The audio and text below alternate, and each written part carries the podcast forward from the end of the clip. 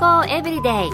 心と体の10分サプリこの番組はセブンス・デ・アドベンチスト・キリスト教会がお送りいたします。皆様お元気でしょうか？森田美恵です。今日もあなたやあなたの大切な人の心と体の健康に役立つ情報を短い10分間にぎゅっと詰め込んでお届けします。セブンス・デ・アドベンチスト・キリスト教会は社会奉仕をモットーに世界中で病院や学校も運営しています。日本でも東京神戸沖縄の3カ所の病院をはじめ福祉施設などの運営を通して皆様の健康と医療福祉の発展に携わってまいりました。なおこの番組は健康情報番組で医師のアドバイスや治療に代わるものではありません。すでに投薬を受けている方また病院に通われている方はかかりつけの医師の指導のもとこの番組の情報も参考になさってください。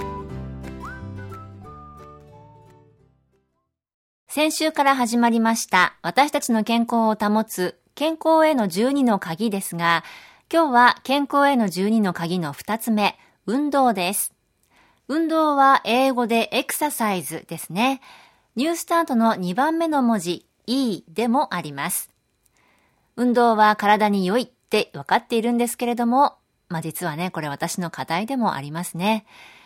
今回は運動と健康について、アメリカメリーランド州の心臓核医学専門医師、ピーター・ランドレス先生のお話をお送りします。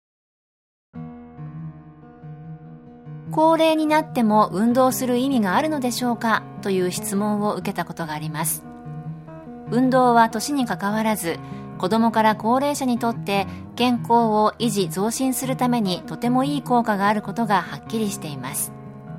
その人にとって一番良い運動というのは個人差があるのでまず専門家と相談して自分に合ったプログラムを見つけることです。定期的な運動は体にエネルギーを与え病気の予防になります。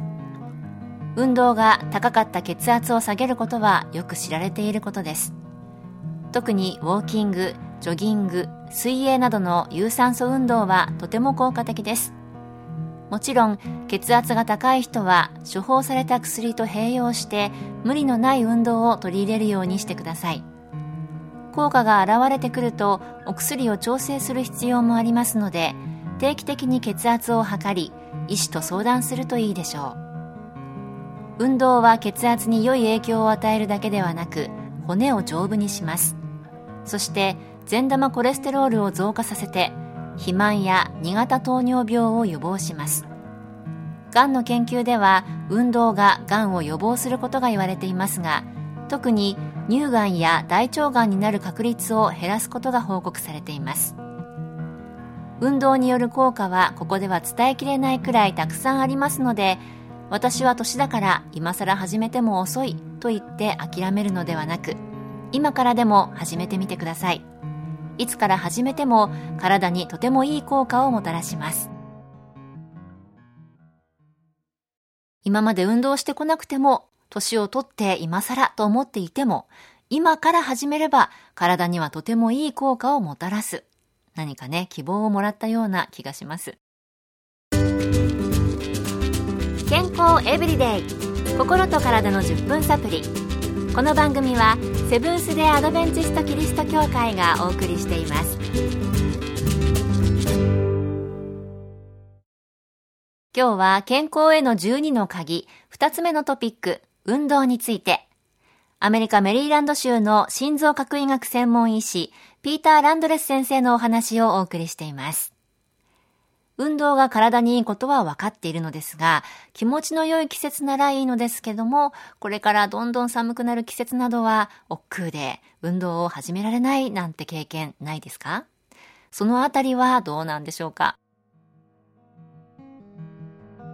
運動をすることで気持ちも変わります。運動によりエンドルフィンなどのホルモンが分泌されるので、ストレス、心配性、うつ症状にいい効果があります。このように心の健康にもとてもいい影響を与えます。運動するモチベーションが上がらないという人がいますが重い腰を上げてまず運動してみるとエンドルフィンの効果で次は運動しやすくなります。その積み重ねで運動が定期的に行えるようになります。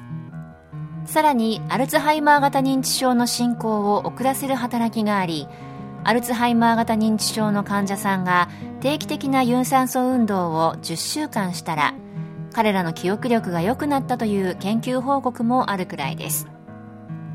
運動がこんなに体にいいことを知ってモチベーションが上がらないはずはありません。まずは一度体を動かして運動してみることです。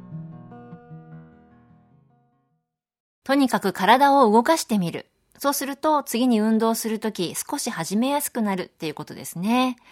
モチベーションとても大事だと思います。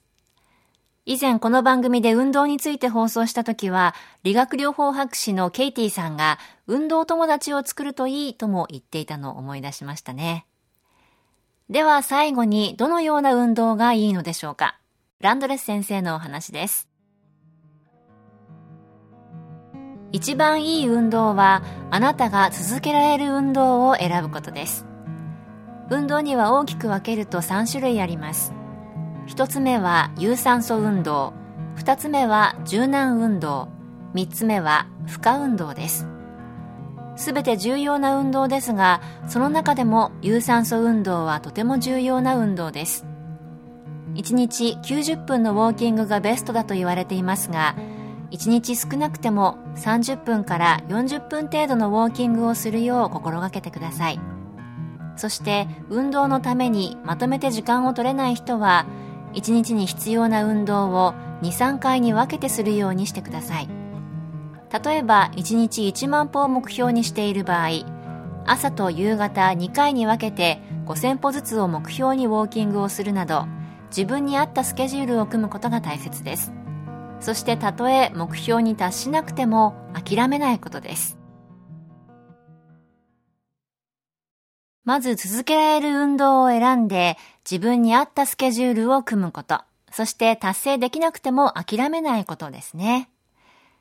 健康への12の鍵、2つ目のトピック、エクササイズ、運動をお送りしました。今日は私自身がモチベーションをもらったように感じました。このシリーズ次回はウォーター W で水をお送りしたいと思います。今日の健康エブリデイいかがでしたか？ここで鎌倉キリスト教会があなたに送る健康セミナーのお知らせです。心と体のウェルエイジングセミナー全4回。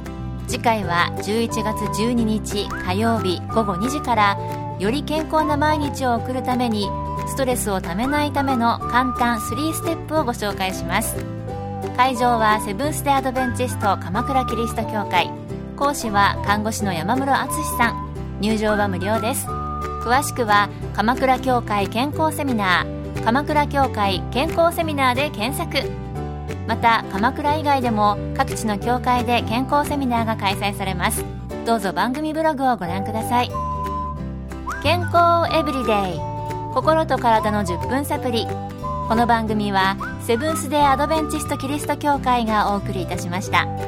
それではまたお会いしましょう。皆さん Have a nice day!